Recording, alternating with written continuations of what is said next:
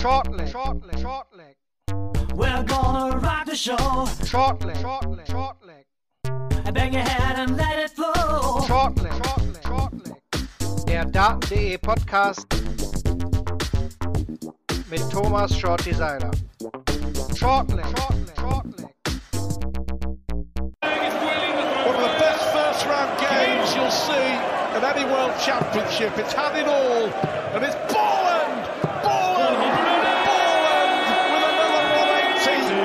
180 in a deciding leg.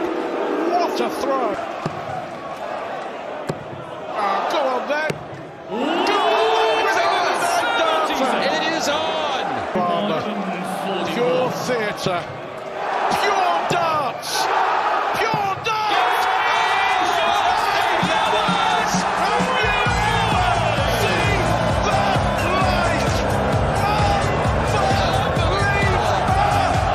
Das, was ihr gerade gehört habt, war der neuen Data von William Borland zum Matchgewinn gegen Bradley Brooks. Und damit hallo und herzlich willkommen zur neuesten Ausgabe von Shortleg, dem Daten.de Podcast. Wir besprechen heute Tag 3 der PDC WM 2022 und dieser steht natürlich voll im Zeichen des perfekten Spiels von William Borland. Es war der 63. TV neuen Data, der 54 bei der PDC in einem TV-Event. Der 43. live übertragen auf Sky Sports. Zum 19. Mal durfte Stuart Pike im englischen Kommentar einen neuen Data kommentieren. Zum vierten Mal John Part. Cock Bevans war der Referee, der den neuen Data callen durfte und es ist sein vierter insgesamt im TV. Dazu ist es der elfte mit Alexander Palace und erst der zweite überhaupt, um ein TV-Match zu beenden. Und natürlich der erste von William Borland. Das bespreche ich heute mit Moritz Kettner. Hi Moritz. Ja, grüß dich Marvin. Äh, Einen guten Morgen an die Frühzuhörer und einen guten Tag an alle weiteren, die so noch eintrudeln. Ja, also ich weiß nicht, wie es dir ging. Ich hatte da auf jeden Fall äh, richtig Puls. Es fing eigentlich schon vorher an. Wir werden gleich nochmal detailliert ins Match reingehen. Boah, also ich muss sagen, dass, da war schon sehr viel, sehr viel, sehr viel drin in diesem Abend. Vor allen Dingen, weil das erste Spiel davor ziemlich zäh war. Aber wir starten erstmal mit der Nachmittagssession, würde ich sagen. Da wurden auch durchaus gute Darts geboten. Also, wir hatten zum Auftakt in den dritten Turniertag das Spiel zwischen Ryan Joyce und Roman Benetsky. Ryan Joyce konnte sich hier mit 3 zu 2 durchsetzen. Ja, hat sich das Leben so ein bisschen schwer gemacht. Zwischendurch dachte man, das wird ein klarer 3 zu 0 Sieg für, für Joyce. Aber er musste am Ende in den Decider. Ja, absolut. Also Ryan Joyce, der ja für seine Kaltschnäuzigkeit bekannt ist, das sah sehr gut aus. 2 zu 0, völlig auf dem Weg und ja, für Roman Benetsky so ein typisches Ding. Debüt auf der WM-Bühne, der hat halt seinen ersten Set-Anlauf auf jeden Fall gebraucht, das hat man gemerkt. Also ich glaube am Ende stand der Average dann ja auch bei 86, 87 Punkten und da war der erste Satz ja komplett abgefallen. Danach dann aber, ja, wirkte irgendwie so, ja, keine Ahnung, sehr settled auf der Bühne. Also dafür, dass er jetzt sein Debüt gegeben hat mit 21 Jahren, also absolute Topleistung von ihm. Joyce absolut fahrlässig im dritten Satz da diese Führung außer Hand zu geben. Und ja, dann kippt so ein Spiel auf einmal und auch so ein Benetski kann dann plötzlich da losmarschieren und vergibt dann ja so ein bisschen kleine Matchstarts im Entscheidungssatz. Das äh, ja, war dann wieder doch der kleine Wechsel in dieser Partie und so kommt Joyce da irgendwie durch. Joyce jetzt gegen Mervyn King in der dritten, in der zweiten Ui. Runde natürlich, in der zweiten Runde. Und da hat sich schon so ein bisschen was im Draw aufgemacht, da kommen wir dann gleich noch zu, denn ähm, ja, auch in der Nachmittagssession war noch ein Spiel in dieser Section, das äh, gleich. Erstmal zum zweiten Spiel kann man eigentlich fast die Schablone drauflegen, denn vom Verlauf her nahezu ähnlich. Keen Barry gewinnt hier mit 3 zu 2 gegen Royden Lamb.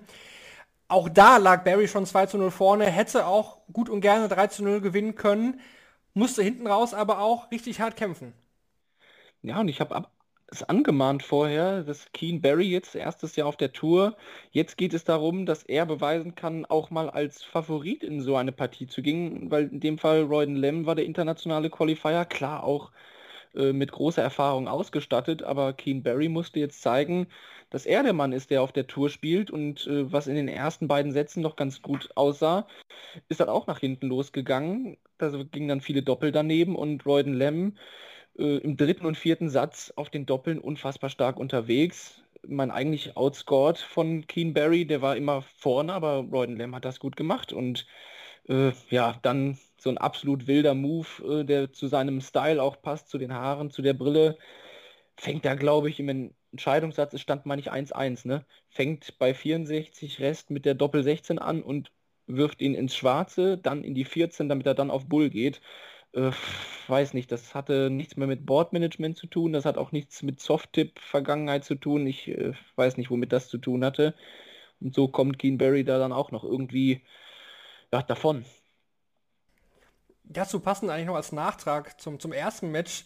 Ryan Joyce bei 150 Rest äh, mitten im Spiel geht dann direkt auf, aufs Bullseye. Das hat Adrian Lewis ja gestern gegen Gary Anderson auch schon gemacht. Das war eine andere Situation, aber da war schon eher so bei Lewis so, ah ja, es ist eh egal, spiele ich halt 150 mhm. vielleicht übers Bull.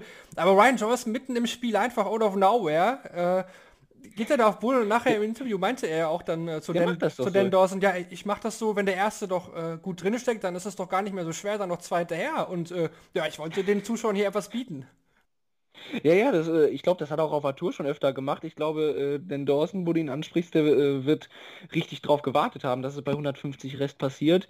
Ich meine, dass das bei Lewis die lustlose Nummer war, ist klar, aber okay, dass Ryan Joyce das macht, ist trotzdem absolut Hanebüchen. Das kannst du nicht begründen, aber warum nicht?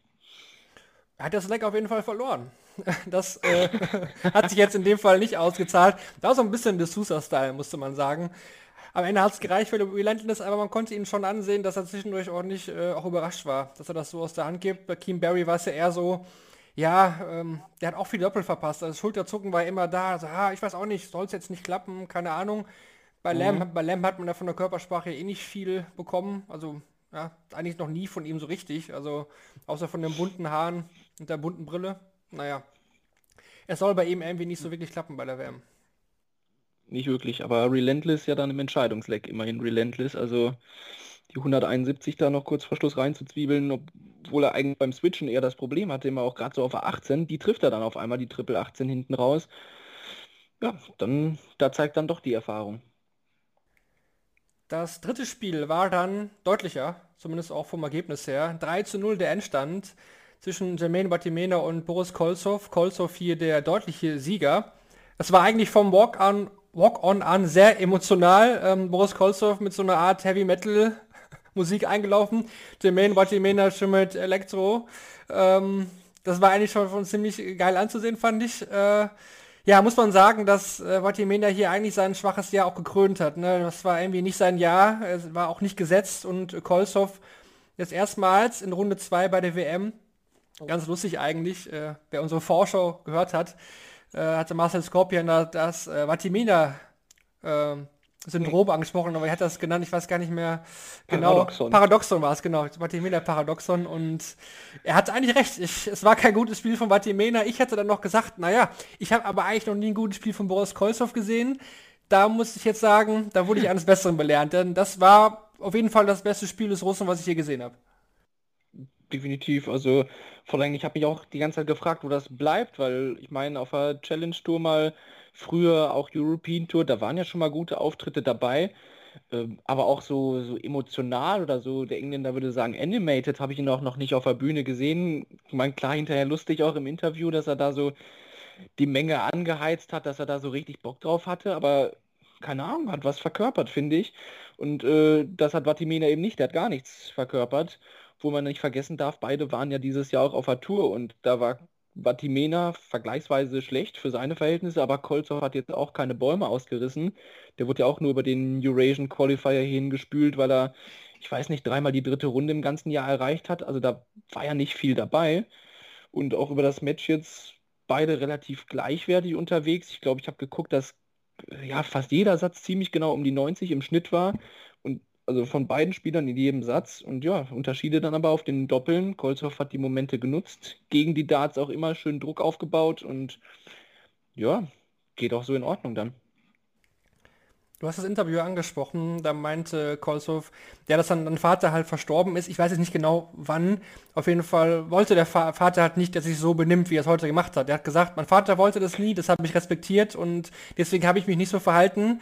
Jetzt schaut er aber aus dem Himmel zu und jetzt kann ich machen, was er will. Das hat er eigentlich genauso gesagt und ja, vielleicht ist das jetzt der neue Boris Kolzow. Ja, ich würde gerne mehr davon, also unbedingt. Hat ja auch viele Anläufe gebraucht. Er hat schon mal ein Vorrundenspiel gewonnen, aber in der ersten Runde immer halt verloren. Jetzt ist er erstmalig in Runde 2, hat auch gesagt, er will es jetzt erstmal genießen und gar nicht an das nächste Spiel denken. Soll er auch tun. Guter Auftritt von Boris Kolzow. Ähm, Vatimena ja, ging sehr betröppelt da von der Bühne. Ähm, zu einem Handshake kommt es ja aktuell eh soll es ja nicht kommen, aber zumindest der Fistbump gab es ja auch nicht. Es glaube ich war aber auch nicht böse gemeint von Vatimena.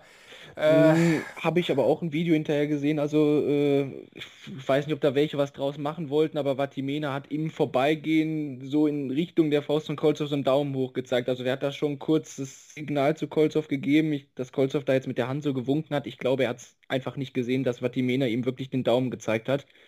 Äh, deswegen hat er ihm da so hinterher gewunken, theatralisch. Ja, brauchen wir, glaube ich, nicht viel draus machen, war mit Sicherheit von seiner eigenen Performance nicht begeistert.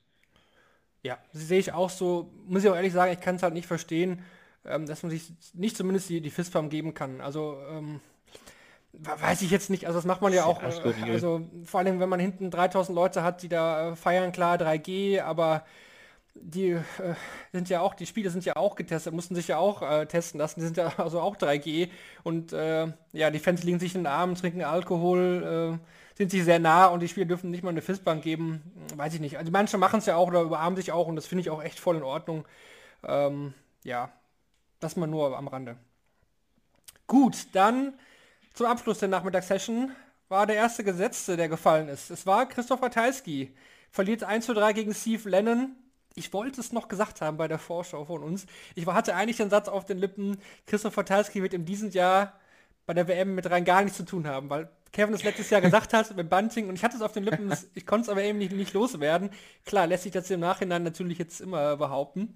Ja, aber er ist raus. Als erster Gesetzer 1 zu 3. Äh, ja, er, er hatte irgendwie kann man nicht rein. Ich hatte das Gefühl, er war gar nicht befreit, richtig verkrampft. Der zweite Satz war gut, aber sonst auch wirklich äh, ja, nicht der Ratajski, den wir kennen. Nee, und ich, eigentlich muss ich einhaken, dass ich gesagt hätte nach der Auslosung oder nachdem jetzt Steve Lennon durchgekommen ist, da hätte ich wiederum damit gerechnet, dass Ratajski es macht, weil Steve Lennon jetzt nicht irgendwelche Anhaltspunkte in diesem Jahr geliefert hat. Das sieht dann heute schon wieder anders aus und ja, Ratajski, keine Ahnung, ich habe die 132 natürlich im Kopf, der Champagne-Shot über Bull Bull, das ist natürlich sehr sexy, aber äh, im Scoring Lücken drin gehabt. Also, weiß ich nicht. Klar, Steve Lennon hat das auch wirklich gut gemacht, war auf seiner 20 stark unterwegs, aber da kam von Ratajski irgendwie gar nichts beisammen, passt in sein TV ja irgendwie rein. Weiß nicht, ob der dann den Anschluss irgendwie nach oben hin weiterhalten kann. Ja, Scuba Steve zum ersten Mal in seiner Karriere in Runde 3 und spielt jetzt eben gegen den Gewinner aus Mervyn King, Ryan Joyce. Das heißt, da haben wir auf jeden Fall schon wieder einen Spieler, Gut, Mervyn King, klar, etablierter Mann, aber einer, ja, aus, sag ich mal, der zweiten Reihe, der auf jeden Fall dann auch im Achtelfinale stehen wird. Mal gucken, also ich denke mal, Len wird sich auch gegen Joyce oder King durchaus was ausrechnen. Scoring-technisch ja. war das ja echt nicht schlecht. Mm, das Einzige, was mich so ein bisschen verwundert hat, ist seine Doppelversuche auf der Doppel 20. Die sind dann oft echt tief gelandet, ne? Also hat er ja gestern schon gehabt, dass er da einen fast in die Triple 20 genagelt hat oder ist ihm richtig aus der Hand gerutscht und heute auch irgendwie zweimal, jetzt auch nicht irgendwie in, in entscheidenden Situationen, sondern echt zwischendurch. Ähm, ja, aber es hat ja trotzdem gereicht, von daher.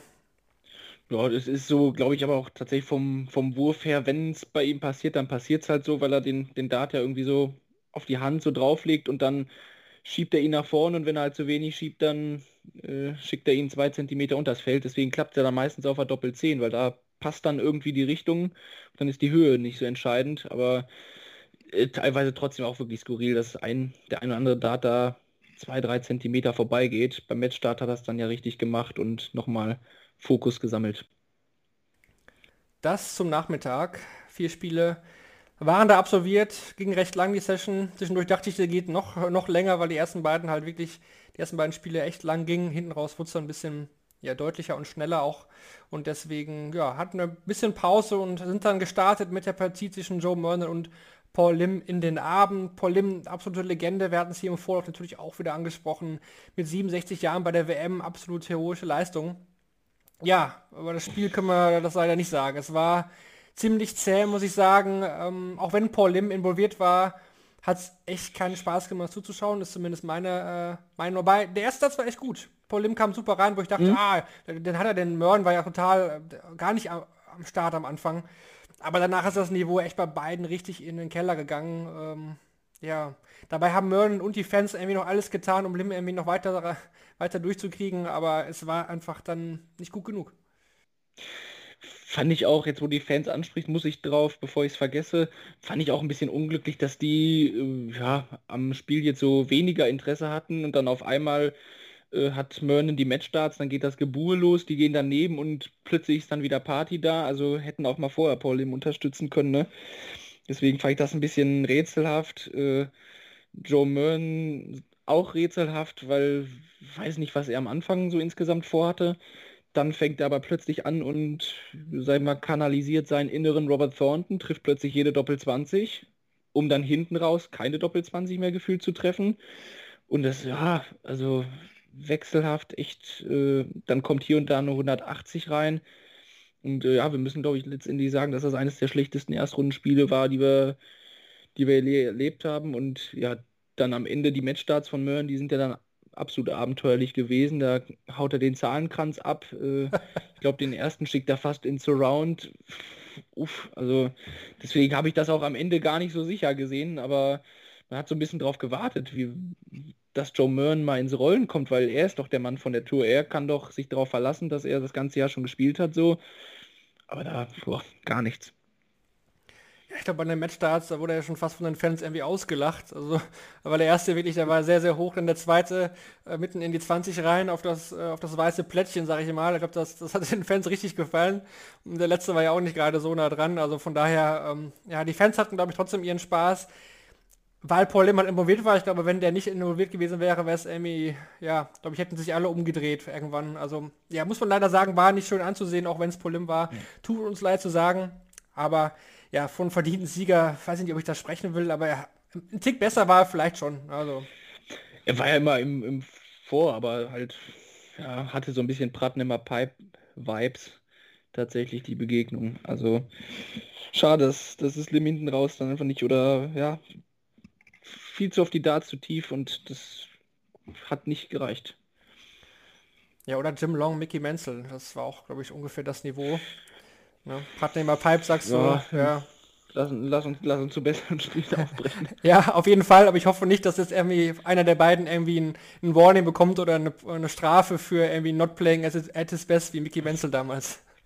Ja, ich glaube, das können wir aber hier abhaken, hoffentlich.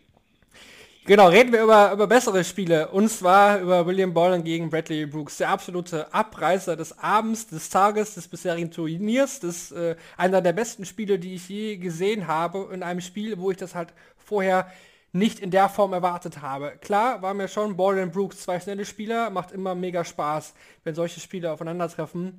Aber... Moritz, also ich weiß gar nicht, wo ich anfangen soll. Es war ein überragendes Spiel. Es ging hin und her. Wir hatten einen unglaublichen ersten Satz von Bradley Brooks, der da richtig rasiert hat. Dann kämpft sich Borden zurück, dann kommt Brooks nochmal auf und dann haben wir den Decider, dann haben wir den Neuner. Ähm, wie hast du das äh, emotional aufgenommen, dieses Spiel? Hin und her ist das Stichwort, also das ist auch das erste, was ich auf dem Zettel stehen habe, weil ich, ich das Spannende an dem Spiel war einfach, wie ich finde, das hast du sehr gut rausgearbeitet, dass halt zwei Spieler waren, von denen man rein von der Tour erwarten kann, ja, die können das Niveau spielen, aber das erwartest du nicht auf der WM-Bühne. Und dadurch, dass die auch sehr unterschiedlich irgendwie sind, Borland mit diesem sehr, ja, dieser, dieser schwungvolle Wurf, der dann gegen die Darts wirft und Brooks, der da so ein bisschen mehr sich zumindest in der Vorbereitung abarbeitet und trotzdem jeder auf seine eigene Weise das überragend gemacht und deswegen war ich so hin und her gerissen, ob das so der ja, etwas konstant wirkendere oder konstanter wirkende Borland macht oder halt der so ein bisschen explosivere Brooks. Ähm, für Brooks war es vielleicht ein Déjà-vu-Feeling, als er 1-0 in Führung geht und der wirklich Weltklasse gespielt hat in diesem ersten Satz. Mein letztes Jahr hat das gegen Dirk van Deuvenbode abgegeben und das wird sich für ihn vielleicht ähnlich angefühlt haben. Und das ist dann eben die Weiterentwicklung, ne? Zu sagen, nee, jetzt nicht Déjà-vu-Moment und ich gebe den vierten Satz auch noch ab, sondern äh, knallt da Finishes rein. Ich glaube, Borland bei 60 Rest und dann kommt diese 134. Damit fängt ja die ganze Chose an. Ne? Äh, Triple 17, der zweite Dart da drauf. Äh, weiß nicht, wo er den herholt. Äh, dann William Borland mit dieser 148, da war die Nummer ja dann ja im Entscheidungssatz auch schon fast durch. Äh, ich ja, bin auch völlig aufgelöst gewesen, hatte mich eigentlich für das Spiel entspannt in die Horizontale begeben, stand aber senkrecht vor dem Bildschirm irgendwann. Äh, krasse Partie. Vor allen Dingen bei Brooks Finish, was du angesprochen hat, hast, ähm, kam die Wespe ja auch nochmal ins Spiel. Ne? Also kurz vorm Doppel kommt dann die Wespe oh, angeflogen. Ja, ja. Ja, und er muss nochmal absetzen. Und das ist ein super wichtiges Finish. Und er trifft den Doppel 16. Das fand ich halt so krass gut. Ähm, und es hat auch wirklich Konsequenzen, dieses Spiel, muss man sagen, ähm, für einige Leute. Brooks muss jetzt, weil er die Tourkarte verliert, mhm. wieder bei Null anfangen. Er hat sie über die Development Tour äh, in UK wiedergeholt in diesem Jahr. Bedeutet gleichzeitig, dass Nathan Rafferty Nathan Rafferty langsam, dass dieser keine Karte bekommt. Das heißt, er muss in die Q-School und auch ein Max Hopp wird es freuen. Ja, weil Wette Brooks äh, nicht gewonnen hat und damit nicht an ihn vorbeiziehen kann. Ja, der neuen Data, der Max Hopp die Tourkarte rettet, vielleicht ist es das tatsächlich. Ich meine, haben wir auch, glaube ich, oder am ersten Tag so ein bisschen rausgearbeitet, dass das ein sehr banger Blick weiter auf die auf die Rankings sein wird. Aber äh, glaube, das wird William Borland zumindest für den heutigen Tag egal sein. Äh, was Moment, ne, von einem Entscheidungsleck und dann, klar, es äh, sorgt dafür, Druckmomente sorgen dafür, dass manchmal auch das Beste einfach rausspringt, weil er wusste, jetzt muss ich liefern und wenn die 180 kommt, dann kommst du so in diesen Tunnel rein, dass ja, dann die restlichen Darts nur noch passieren und dann passieren wunderbare Dinge auf so einer Bühne. Ich möchte auch noch mal kurz den Wurfstil von Borland appreciaten. Ganz ehrlich, das sieht sehr, sehr locker aus. Ähm, das, das hat mhm. Potenzial auf jeden Fall. Bei Bradley Brooks sieht es ein bisschen mehr nach Arbeit aus, finde ich. Die Darts stecken auch nicht so fein. Also das geht ästhetischer, sag ich mal. Bei Borland kommt das alles so schön von unten locker. Ähm, ja, also ich glaube, da könnte was äh, sich entwickeln beim jungen Schotten. Auf jeden Fall äh, müssen wir nicht drüber reden, das beste Spiel der bisherigen WM. Und wir können es eigentlich jetzt auch abkürzen. Wir hatten es im Vorlauf schon äh, unter uns beiden besprochen. Das war natürlich das Match des Tages. Da brauchen wir auch nichts anderes vergeben. Und beim Spieler des Tages landen wir auch beide bei William Borland. Naja, natürlich. Klar. Also Big Willy, äh, ich glaube, wie der da strahlend über die Bühne läuft. Äh, und es hat ja auch Aggressivität, auch das Match. Also das, das ja auch noch. Also es war jetzt nicht so, dass äh, ja irgendwie diese Sachen so passiert sind, sondern äh, auch so wie die Jungs aus sich rausgekommen sind. Borland eigentlich nach der ersten 180 ja auch äh, schreit das schon alles aus sich raus, um jetzt diesen Decider zu gewinnen. Also ja, das äh, und du sagst es vom Alter her 25, ich glaube Brooks 21, das sind äh, Spieler, an denen wir eine Menge Spaß noch haben werden. Vor allem Neuner zum Match auf der Ali Pelli Bühne bei der WM, ich glaube, was, was Geiles kann dir, glaube ich, einfach nicht passieren. Das wird dir dein Leben lang, wird dich das verfolgen, das wird dir keiner mehr nehmen, das wird so oft in den Highlights gespielt werden, das ist, äh, ich glaube, da können wir uns gar nicht hineinversetzen, wie geil sich das in dem Moment angefühlt haben muss. Aber auch, das hm. ist einfach alles abgerissen, der ganze Ali Pelli, also Wahnsinn, also das ist, ist echt unglaublich. Gut, dann hatten wir halt im Anschluss ein bisschen was zum Runterkommen. Da muss ich ehrlich sagen, war ich jetzt auch gar nicht von Anfang an so tief in dem Match drin zwischen Ross Smith und Jeff Smith. Vom Ergebnis her haben wir hier am Ende ein lockeres, sag ich mal, 3 zu 0 für Ross Smith. Äh, Ergebnis halt deutlich, weil Jeff Smith irgendwie nie richtig reinkam. Aber auch bei Ross Smith muss man sagen, wirkliche Bäume abgerissen oder ausgerissen hat er jetzt auch nicht. Aber es hat halt gereicht. Ja, geht mir auch ähnlich wie du. Ich habe das äh, Spiel tatsächlich sehenden Auges verfolgt, aber das lief irgendwie wie so ein Film vor dem Auge ab, einfach weil das Match davor einen so zurückgelassen hat. Jeff Smith wird sich die Frage gefallen lassen müssen, warum er seinen guten Setzlistenplatz auf der Pro Tour dafür aufgegeben hat, nach New York zu fahren und dort den Continental Cup zu spielen und zu gewinnen, somit aus Versehen als internationaler Qualifier zu gelten. Und äh, fand ich spannend, er hat selber getwittert noch heute Abend. Also dass er sich selber die Frage auch stellt, ob es vielleicht nicht die cleverste Idee war, sich äh, noch dieses regionale Turnier zu holen. Äh, ja, äh, jetzt im Nachhinein ist man immer schlauer und äh, ja, nicht, nicht ganz nachvollziehbar irgendwie. Und Ross Smith war einfach da in den Momenten, hat einige wichtige Checkouts mitgenommen oder auch schöne Checkouts hier in 116, die 144 über die 18er. Äh, ja, war einfach mehr im Match. Jeff Smith kam nicht rein, dann wurde er reingelassen und verpasst dann die Darts, um doch sich den Satz zu holen. Das ist dann ja sehr typisch irgendwie, dass dann Ross Smith auch die 75 checkt und das damit beendet. Ähm, aber ja, klares Ding für Ross Smith, er wird sich noch steigern müssen, ist aber für mich auch tatsächlich die Weiterentwicklung von Ross Smith, so ein durchschnittliches Spiel dann auch über souveränes Checkout zu, zu gewinnen. Ja, guter Punkt, den du da ansprichst bei ähm, Kanadier. Ähm, klar, da fragt man sich jetzt im Nachhinein natürlich, ob das jetzt äh, am Ende das wert war, sich dafür das US-Stars Master zu qualifizieren, Preisgeld einzuheimsen. Ja, aber ich bin einfach auch kein Fan davon, wenn sich Spieler über die Pro-Tour qualifizieren, dass man das so löst, ob er Martin Schindler, klar, das ist vielleicht noch ein bisschen was anderes, weil das viel früher im Jahr war. Aber man hört ja schon so ein bisschen hinter den Kulissen, könnte es da andere Lösungen geben in Zukunft. Ich hoffe auch, dass die PDC da vielleicht ein bisschen was, was ändert. Ja, aber gut, er hat es nun mal so sich für sich entschieden, hat jetzt 3-0 verloren. Muss er mit leben. Ein Smith ist weiter, ein anderer ist raus, Ross Smith, also der ist Matcher in der zweiten Runde. Gut, dann zum Abschluss des Abends dachten wir natürlich, das Highlight wird Peter Wright sein. Das hat man natürlich schon vorher, das Spiel zwischen Bolland und Brooks.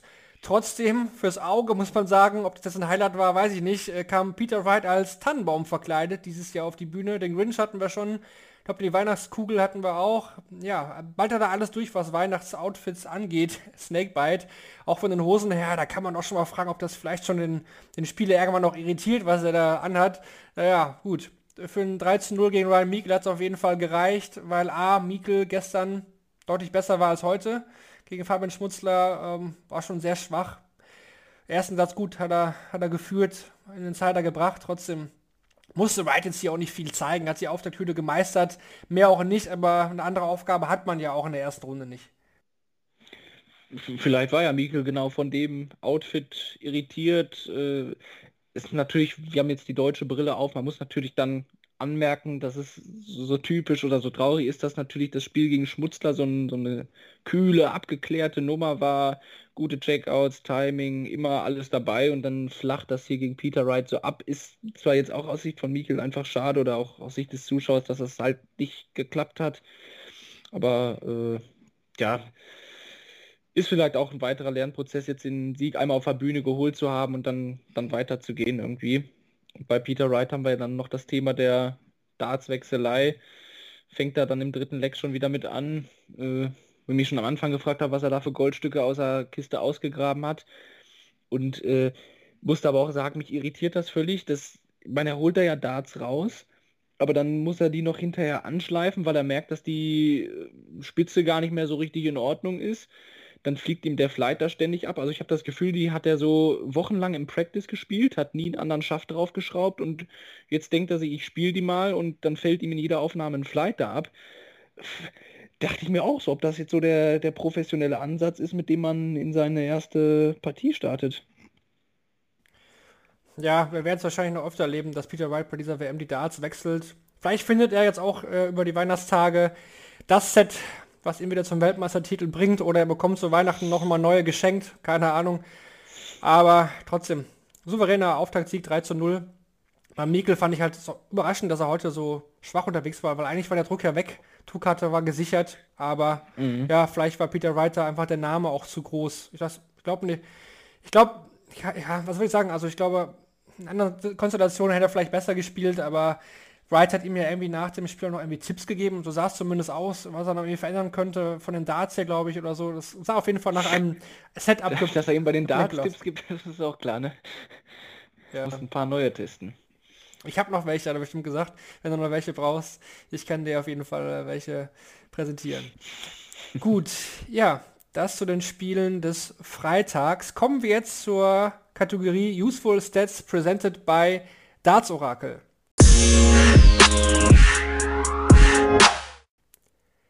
Auch da haben wir wieder heute insgesamt vier Facts für euch vorbereitet vom dritten Turniertag, die wir euch jetzt hier bei Shortleg präsentieren. Ich beginne mal mit dem ersten Fact, der sich mit der Partie zwischen Steve Lennon und Christoph Ratajski beschäftigt. Mit seinen ersten neun Darts hat Steve Lennon im Schnitt 109,84 Punkte geworfen. Dies ist der zweithöchste First Nine Average nach Gavin Price bei der bisherigen WM. Beim Spiel zwischen Joe Mernon und Paul Lim ist es erst zum 15. Mal innerhalb der letzten 10 Jahre vorgekommen, dass bei einem WM-Spiel beide Spieler ein Average von unter 80 Punkten erzielten. Bradley Brooks konnte seine Legs im Durchschnitt mit 14 Darts gewinnen und war der zweitjüngste Spieler in der WM-Historie, der einen Satz-Average von über 110 Punkten aufstellte. Und noch was zum letzten Spiel des Abends. In seinem Spiel gegen Peter Wright hat Ryan Meikle nur ein Leck mit einer Aufnahme von über 100 Punkten begonnen. Zeigt nochmal, Boah, dass es vielleicht das nicht schmerzt. Das, das schmerzt, Spiel ja. von Ryan Meikle war. Ja, das war Tag 3. Blicken wir voraus auf Tag Nummer 4. Auch da erwarten wir uns Moritz wieder zwei Sessions. Am Nachmittag sind erstmal folgende Partien geplant. Ich lese sie kurz vor. Jamie Hughes gegen Raymond Smith. Dann haben wir Kellen Riss gegen Yuki Yamada. Darius Labanauskas bekommt es mit Mike Tedecker zu tun und zum Abschluss des Nachmittags Ian White gegen Chris Landmann. Ja, was ist deine Meinung? Was, spricht dich da besonders an? Das ist ein Spiel, wo du sagst, da freue ich mich irgendwie besonders drauf. Ich bin allgemein eher gespannt, wie sich äh, die Spieler so präsentieren, von denen man vielleicht ein bisschen mehr erwartet. So ein Callan Ritz zum Beispiel, also der jetzt mit einem, denke ich, ganz anderen Gefühl in diese WM reinkommt als Nummer 1 der Proto-Rangliste. Der will jetzt auch einer der Spieler sein, die gleich mal am ersten Spieltag irgendwie eine Ansage verteilen. Also da bin ich tatsächlich sehr gespannt, was Callan Ritz uns bietet. Bei den anderen Spielen hm, hoffe ich so ein bisschen darauf, dass äh, die Ungesetzten, jetzt sag ich mal, oder genau, dass die so ein bisschen das, ja, irgendwie ein bisschen spannend machen. So zum Beispiel ein Chris Landmann, der ja gegen Scott Mitchell absolut kühl gezeigt hat, was er kann, äh, dass er das gegen Ian White wiederholt, warum eigentlich nicht? Ähm, ja, Mike de Decker hat es bisher nie auf die Bühne so richtig bringen können in großen Momenten. Beim Grand Slam sah das ja auch wieder ein bisschen dürftig aus. Da hoffe ich auch, dass das mal ein bisschen Klick macht zumindest. Und ja, Raymond Smith aus Australien, da kriegen wir immer mal ein, zwei Wundertüten her.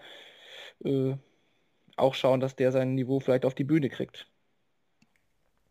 Ja, denke auch, da ist durchaus Upset-Potenzial bei Chris Landmann da gegen Ian White, der jetzt ja auch wirklich äh, kein gutes Jahr hatte. Auf dem Floor nicht, wo er sonst immer stark war. Am TV ist er sowieso so seine Achillesferse. Bin auch gespannt, was Ken Riss zeigt. Erwarte eigentlich da ein gutes Spiel. Yamada hat ja auch schon mal durchaus überzeugt äh, bei der WM. Labanauskas sehe ich auch irgendwie steady durchkommen, wenn ich ehrlich bin. Und Raymond Smith, ja, glaube ich auch, dass er gegen Jamie Hughes nicht chancenlos ist. Da können wir uns, denke ich, auch äh, ja, auf einige schon interessante Spiele am Nachmittag freuen, bevor es dann am Abend äh, weitergeht. Da haben wir dann die Spiele zwischen Adam Hunt und Boris Kritschmar. Ted Evans gegen Jim Williams. Der erste Österreicher greift ein in Form von Robbie John Rodriguez, der bekommt es mit dem Waliser Nick Kenny zu tun. Und Michael van Gerven hat seinen ersten Auftritt gegen Chess Barstow. Finde ich, ließ sich alles sehr interessant. Haben alle so ein bisschen, weiß nicht, also das können alles Spiele sein, die uns am Ende mit Mitte 80 enttäuschen. Das können aber auch alle Spiele sein, wo beide hohe 90 spielen und auf einmal uns so einen Cracker wie Borland gegen Brooks servieren. Also ähm, ja, bin ich mal gespannt drauf. Gerade Roby John, äh, da, da steht ja auch eine, eine Menge drauf auf dem Spiel. Könnte ja sich über die WM noch die Tourkarte erspielen, ohne sie in diesem Jahr bis jetzt besessen zu haben. Das wäre natürlich eine Mega-Geschichte. Und äh, ja, er wird die Chance auch sehen gegen die Kenny. Die kennen sich ja aus, äh, mit Sicherheit auch aus Development Tour Geschichten noch von, von früher. Ähm, da bin ich auch sehr gespannt drauf. Und ja, Van Gerven wird auch seine Chance nutzen wollen, gleich am äh, mit seinem ersten Eingreifen den Ton, sag ich mal, vorzugeben. Gavin Price hat gezeigt, wie man es tut. Ob Chess Barstow den Richie Edhouse geben kann, warum eigentlich nicht? Also bin ich sehr gespannt drauf. Ja, finde auch schwierig zu sagen, wer in den ersten beiden Partien gewinnt. Hand, Kritschmer. Gut, Kritschmer auf der Bühne irgendwie noch nie so gut gewesen, aber Hand hat auch irgendwie oft viele Up and Downs. Ted Evans gegen Jim Williams finde ich brutal spannend. Williams ein super Ja. Grand Slam gespielt. Evans jetzt Jugendweltmeister, kommt mit Rückenwind. Dann Robert John Rodriguez, Nick Kenny. Ja, irgendwie habe ich Nick Kenny auch noch nie so gut spielen, also nie gut spielen sehen irgendwie. Und Roby fand ich eigentlich beim Grand das Slam das auch Kenny-Paradoxon? ja, vielleicht. Aber da, dafür habe ich ihn auch aus BDO-Zeiten noch im Kopf und da fand ich ihn eigentlich auch nie so stark. Mal gucken. Da sehe ich eigentlich Roby schon vorne. Mal gucken, ob er das auch umsetzen kann. Ellie Pelli war auch bisher immer, ja, seine Bilanz ist da auch nicht so top. Mal gucken, aber hm. aus der österreichischen Brille sehe ich ihn da schon auch vorne. Und Van Gerben, klar, hat, hat die Ansage gemacht, er will vorlegen, das wird er auch äh, wahrscheinlich tun.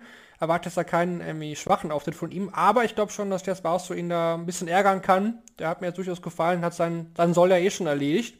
Mal gucken, was uns dann am Samstag so erwartet. Vielleicht nochmal ein Neuner, wäre ja schön. William Borland muss man sagen, noch ein Neuner und er hat äh, 50.000 Pfund sicher. Ja, 25.000. Schön, wenn er die jetzt schon hätte, ne? aber ja. das will keiner mehr versichern. Und, und ein glücklicher Fan hätte 25.000 Pfund. Ne? Irgendeiner, der sich da registriert hat, ich habe es nicht gemacht. Weiß gar nicht, war das für uns Deutsche möglich, weiß ich gar nicht, aber der bekommt dann 25.000 Pfund, 25.000 Pfund gingen an einen guten Zweck und 50.000 Pfund würden an William Borland gehen. Nur mal so, wir hatten sie in der Vorschau oder so ein bisschen ins Lächerliche gezogen, aber it's on, it's on. Auf dem, auf dem Weg, ja, ja. Ja. Gut, vielleicht kommen noch andere dazu. Ja, mal sehen. Aber das werden wir definitiv auch weiter beobachten. Und auch zum heutigen Tag haben wir natürlich eine Frage dann für euch vorbereitet zum Mitabstimmen über die äh, Spotify-App, beziehungsweise Anchor könnt ihr ja mal abstimmen. Heute hatten wir die Frage, setzt sich Paul Lim erneut durch? Da waren knappe 80% der Meinung, ja, das schafft er. Ja, haben wir jetzt besprochen, ist leider nicht so gekommen und heute würde dann die Frage halt lauten, Wer als erster Österreicher, der ins Turnier eingreift, schafft es Robbie John Rodriguez in Runde 2, ja oder nein? Gerne wieder mit abstimmen. Da dürft ihr als Community euer Fachwissen gerne wieder zur Verfügung stellen und morgen besprechen wir hier das Ergebnis. Ja, Moritz, da sind wir doch schon durch für heute.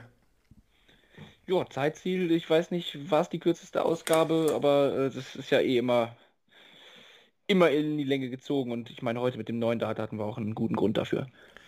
Genau, ich glaube, wir sind sehr, sehr gut im Soll.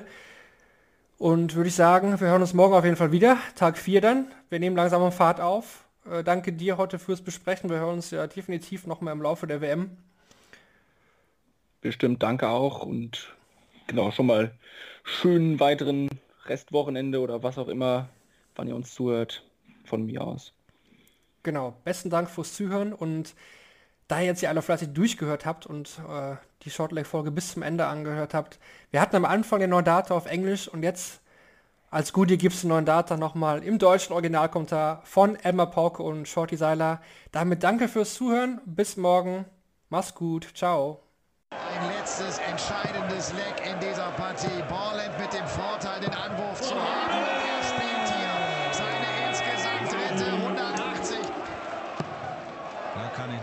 Sophia.